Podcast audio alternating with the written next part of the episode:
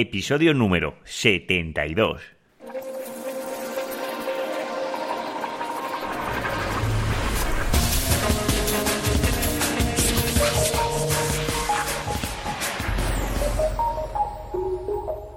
Muy buenos días, queridos oyentes. Nos encontramos un día más en el podcast de SEO Profesional. Capítulo 72. Ya estamos muy cerquita, o estamos más cerca del capítulo 100, que aún estoy pensando qué voy a hacer para este capítulo, la centenar de podcast. Aún me acuerdo cuando comencé a grabar mi primer podcast, que me salió un audio tremendamente malo y tardé más de 5 horas en grabar esos 20 minutitos ya veo que me voy soltando un poquito más, aunque aún tengo que mejorar mucho, pero vamos camino en ello. Ya sabéis, si aún no me conoces, además del rollo que te he metido inicialmente, yo soy Juan Carlos Díaz y soy el locutor o el narrador de este podcast, donde hablo de mis experiencias en el posicionamiento web en Google y en otros canales me podéis encontrar en seoprofesional.net y allí me podéis hacer llegar pues las preguntas que voy a responder hoy que son vuestras de los oyentes, con lo cual me ayudáis a generar contenido, agradezco todas vuestras preguntas y serán bien recibidas y las podéis hacerme, me las podéis hacer llegar a través del formulario de la página web. Ya sabéis, en contáctame o en cualquier barra lateral que tengo el formulario. Pues vamos a comenzar con el turno de preguntas y respuestas. Hoy Mirella desde Burgos me escribe, Google me puede penalizar por no introducir el atributo al en las imágenes. Vamos a hacer un poco de recordatorio para las personas a mejor que se incorporan últimas. El, atributo al es el atributo que le ponemos a las imágenes como texto alternativo. Su función está pensada para las personas que tienen dificultades eh, visuales y que el propio eh, buscador o el programa que utilizan para ver las páginas web, que normalmente es Google, pues les puede ir leyendo lo, que, lo que no pueden ver visualmente, ¿no? Pues eh, es, imaginar que antes de leer un blog, pues te lo va leyendo eh, a través de los altavoces y cuando está por encima de una imagen, pues ahí te lee el texto alternativo.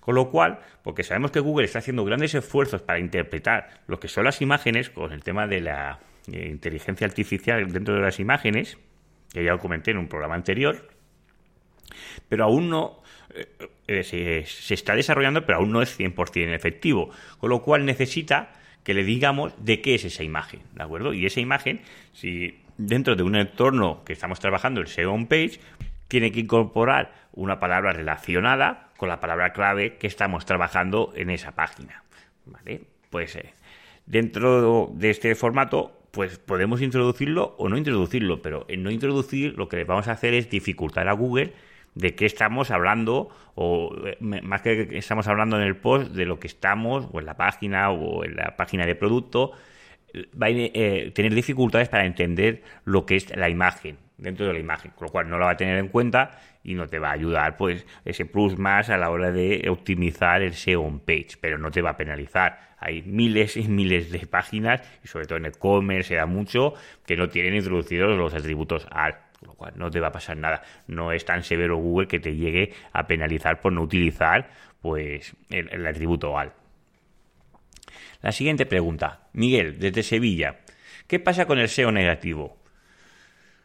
Miguel, me haces una pregunta muy abierta. ¿Qué pasa? Pues realmente, si estás teniendo un ataque de SEO negativo, pues no es, nada favorable para tu SEO. Esto ahora se, cada vez es un. Bueno, se puede minimizar a través de el, el que nos va diciendo cuántos enlaces nos van apuntando. Incluso podríamos poner alertas en el 6 Console que si tenemos un aumento desmesurado de enlaces que nos avise para a realizar pues lo, el consiguiente disavow que es la desautorización de esos enlaces. Sabemos que tendríamos que mandar un archivo a Google introduciendo todos esos enlaces que nos están apuntando diciendo que no son legítimos, que, que se están recibiendo un ataque, que son de spam o de lo que sea, y decirle a Google pues que no tenga en cuenta pues esos enlaces.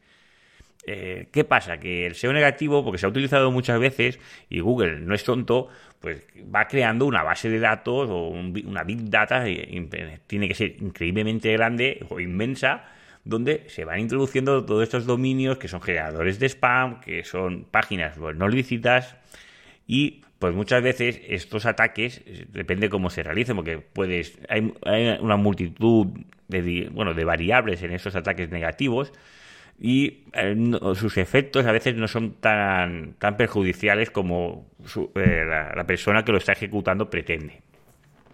Igualmente, es mejor no tener ningún ataque de estos, porque tenemos que hacer un disabao y hay ejemplos en la red de gente de blogs que han tenido notoriedad y que han recibido ataques y depende de lo ágil que seas a la hora de hacer el disabao, pues puede verse afectado o no. Pero también eh, Google está haciendo muchos eh, esfuerzos trabajando en detectar todas esas posibles dominios que son generadores de spam para no tenerlos en cuenta y directamente restarlos en su contabilización a la hora de elaborar el ranking de posicionamiento web para cada palabra clave. Siguiente pregunta. José Luis, ¿qué opinas para... Eh, José Luis me pone un enlace de una página web para comprar visitas y me pregunta que qué opino sobre esta página web. Concretamente, esta página web no la conozco, no te puedo dar la valoración de esta página web, pero en el tema de comprar visitas, primero de todo tienes que tener en cuenta cómo es de serio o qué, o qué, cómo es de importante tu proyecto online a la hora de comprar visitas. Yo te explico aquí mi experiencia y los experimentos que he realizado con esto de la compra de visitas.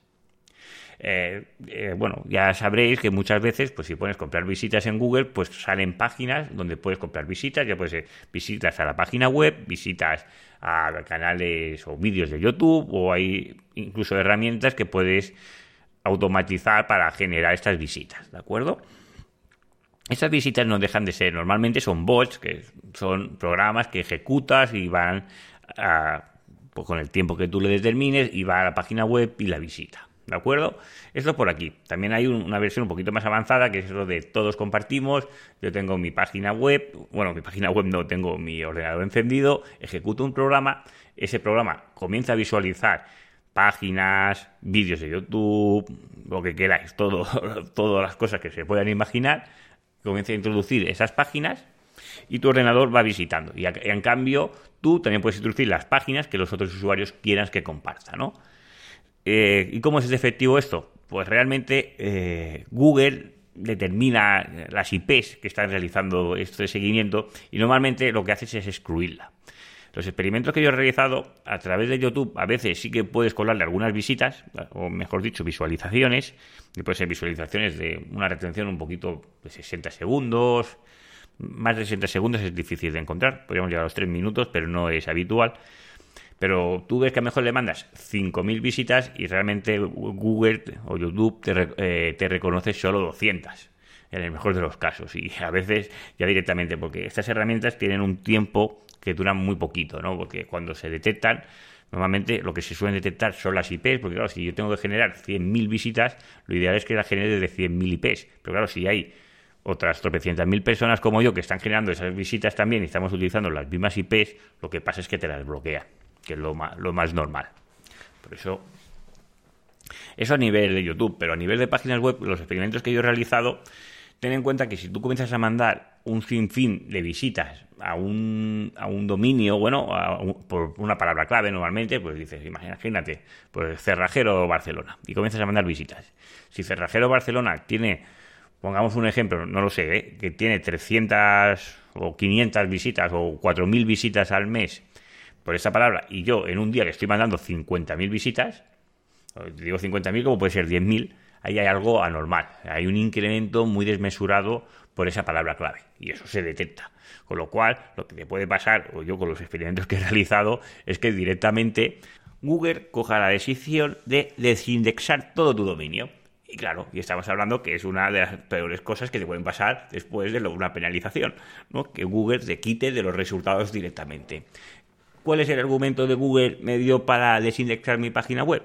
Pues consideró que mi página web estaba siendo atacada y que por, este ataque, porque estaba recibiendo unas visitas extremadamente elevadas y decidió desindexarla. Por lo cual, eh, por eso digo, depende de la serio que sea tu proyecto. Si tu proyecto es serio, te da de comer, trabajéis muchas personas en ese proyecto, ni se te ocurra realizar estas acciones. Si haces como yo, que tengo webs de experimentos, como le digo yo, y vamos a probar esto a ver qué pasa, pues no pasa nada. Y, puede ser curioso que explico, o sea, que me desindexó, luego para esto haces un recurso, le dices, oye, que ya ha aumentado la seguridad de mi dominio, no sé qué, y te la vuelve a indexar Pues estamos imaginando que esto lo hacemos en un e-commerce, que tenemos, no sé, 2.000, 4.000 o un millón de productos. Bueno, si tenemos tanto, es decir, dependiendo del tamaño, yo te he puesto un ejemplo de una palabra clave que tenga pocas visitas, la aumentemos muy significativamente, ¿no? Que esto se va a dar cuenta. Por eso, estas herramientas que yo, todas estas automatizaciones de tráfico y esto yo no te las recomiendo. Pero bueno, tú si quieres hacer pruebas, allá tú ya me pedirás los que, has tenido de resultados. Siguiente pregunta. Alberto Ruiz me pregunta, ¿publicar contenido en Google Plus me va a ayudar a posicionar? Pues realmente aquí hay un poco de discrepancias. Hay gente que opina que sí y gente que opina que no. Incluso se publicaron infografías que salía gente o blogs muy conocidos de, nuestro país donde afirmaban que a través de, a través de eh, acciones sociales, eh, de, compartir, de los más uno, de los likes, pues aumentaban posiciones eh, en el SER, ¿no? en el ranking de Google. Esto, concretamente, yo no creo que sea así desde mi punto de vista, porque también luego han salido gente o estudios diciendo que esto no era una correlación de datos, que podían ser que fuese casualidad, pero que no había un patrón que fuese tan claro. Y yo creo que esto va más por aquí. Lo que sí que es verdad que Google, dentro de los factores que él intenta discriminar o ver la autoridad de una página web, que tu página web tenga acciones sociales, pues eh, es importante. Y claro, y tú las puedes incentivar. Si tú generas contenido en Google Plus, Google Plus o como lo quieras llamar, pues es más probable que recibas eh, más uno o que haya gente que te siga de, sus círculos, ¿no? Y eso, pues, siempre ve con buenos ojos, claro, siempre que sea gente real, que no estemos hablando de bots ni cosas extrañas, pues Google lo verá con buenos ojos, porque le estás diciendo que eres relevante. Es decir, lo que si nosotros queremos tener una autoridad en Internet, lo normal es que todo lo que nos rodea también tenga una autoridad. os pongo un ejemplo, una página que sea muy conocida, no sé, Zalando, pues seguramente tendrá acciones sociales en Google Plus.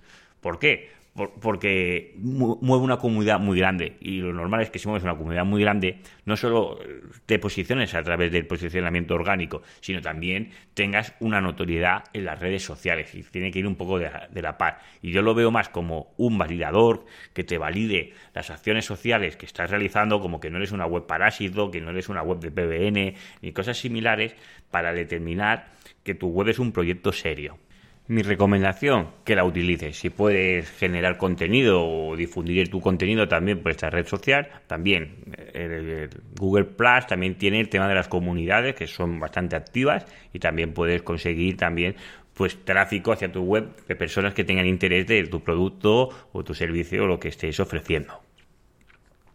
Siguiente pregunta. Patricia, desde Barcelona, me pregunta. Eh, cuando me realizaron la web no me dieron el acceso a Webmaster Tools.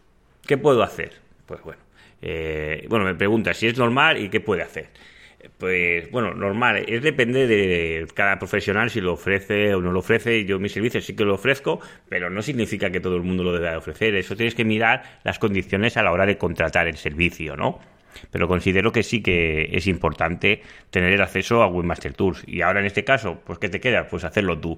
En el episodio número 8 del, del, podcast de Soy Profesional, hablo del primer paso a paso que tenemos que hacer cuando tenemos una web acabada. Con lo cual, ahí te doy cómo debes introducir el archivo de verificación a través de Webmaster Tools o SES Console, como se denomina ahora, para que Google reconozca tu web.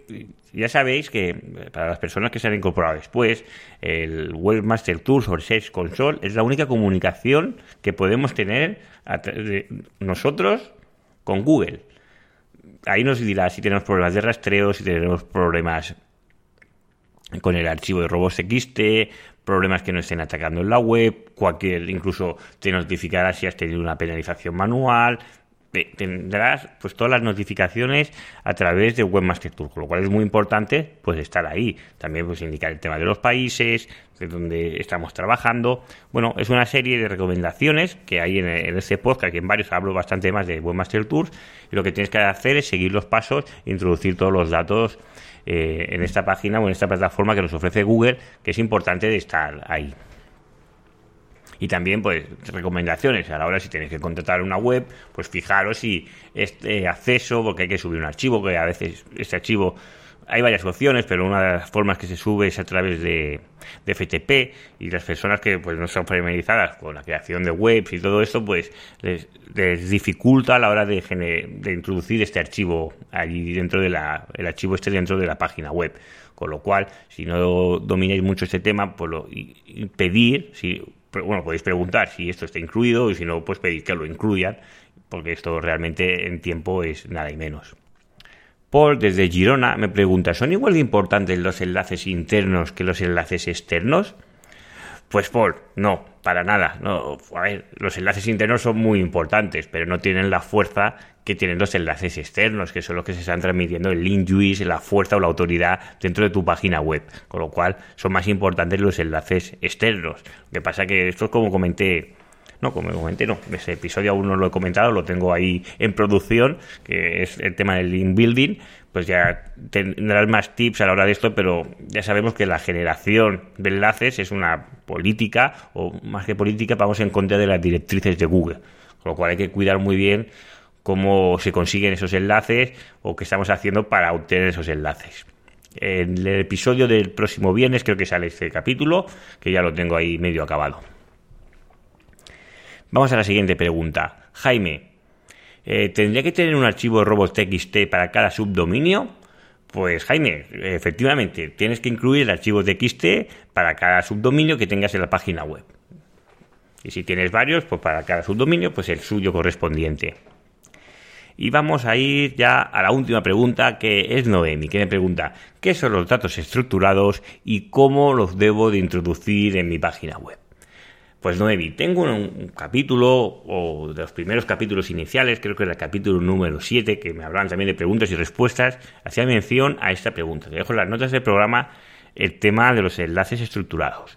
Pero básicamente lo que estamos haciendo es, es un etiquetaje que a nivel internacional hay un convenio de reconocer partes de la web, pues como puede ser el título, el nombre, los autores, la dirección, y, ya estáis viendo que estamos dando una serie de datos, de la temática de la web, estamos dando una serie de datos que es muy importante a la hora de realizar esa web. Nuestra web tiene que tener datos estructurados sí o sí. Esto hay plantillas que ya lo incorporan como puede ser el caso de Génesis. Por eso mi amor a Génesis es que, claro, te facilita el trabajo. Le estamos dando información y siempre todo el tema de SEO Page trata mucho de cómo hacer entender a Google que yo hablo de esto y que soy relevante sobre este tema. Con lo cual, si le estoy diciendo mi página web, mi negocio es de esto, resido en este sitio, que para el SEO local es fundamental, y toda esta serie de parámetros, pues perfecto. Con lo cual, si ya te lo da la propia plantilla, solo hay que revisar que te lo haga correctamente, pero normalmente no suele haber estos errores. Si la plantilla que estoy utilizando no lo hace automáticamente, pues no pasa nada. Los introduciremos nosotros, pues manualmente. ¿Qué remedio? Pues como todo. Pero todo tiene solución, con lo cual se puede introducir. Tampoco es un tema súper laborioso de, eh, de introducir todos esos datos estructurados. Ahora no estoy seguro si hice el podcast de introducir los datos estructurados. Si no es así, si no lo encuentras, busca con el site 2.seoprofesional.net y busca sobre los datos estructurados o eh, texto enriquecido, que también se denomina, o etiquetas de esquema. Y si no es así, me lo dices y te hago el podcast y explico cómo se debe de introducir esto, que se hace a través de Webmaster Tools. Y hasta aquí las preguntas y respuestas vuestras, con lo cual os animo, si tenéis dudas, como los oyentes que nos han mencionado sus preguntas, pues hacérmelas llegar a través del formulario de la página web. También os quiero agradecer muchísimo esas valoraciones de 5 estrellas. Esas valoraciones me dan visibilidad, me hace crecer en audiencia, con lo cual estoy muy agradecido de esas valoraciones de 5 estrellas. Muchísimas gracias, soy genial. Y si aún no has hecho esa valoración, te, te pediría que vayas a iTunes y hagas esa valoración que me ayudará mucho. Y también, pues esos likes que estoy recibiendo de Evox. Poco a poco, esa plataforma estoy cogiendo también más seguidores, con lo cual estoy muy contento de esos likes, de esos comentarios que me estáis dejando en la plataforma de Evox, que creo que son las dos plataformas donde recibo el 100% de los oyentes de este podcast. Pues nada, agradeceros que estéis ahí. Comenzamos el lunes con fuerza, con mucho SEO. Os deseo que tengáis muy buen día y nos vemos el próximo miércoles con otro podcast de SEO profesional. Que tengáis muy buen día.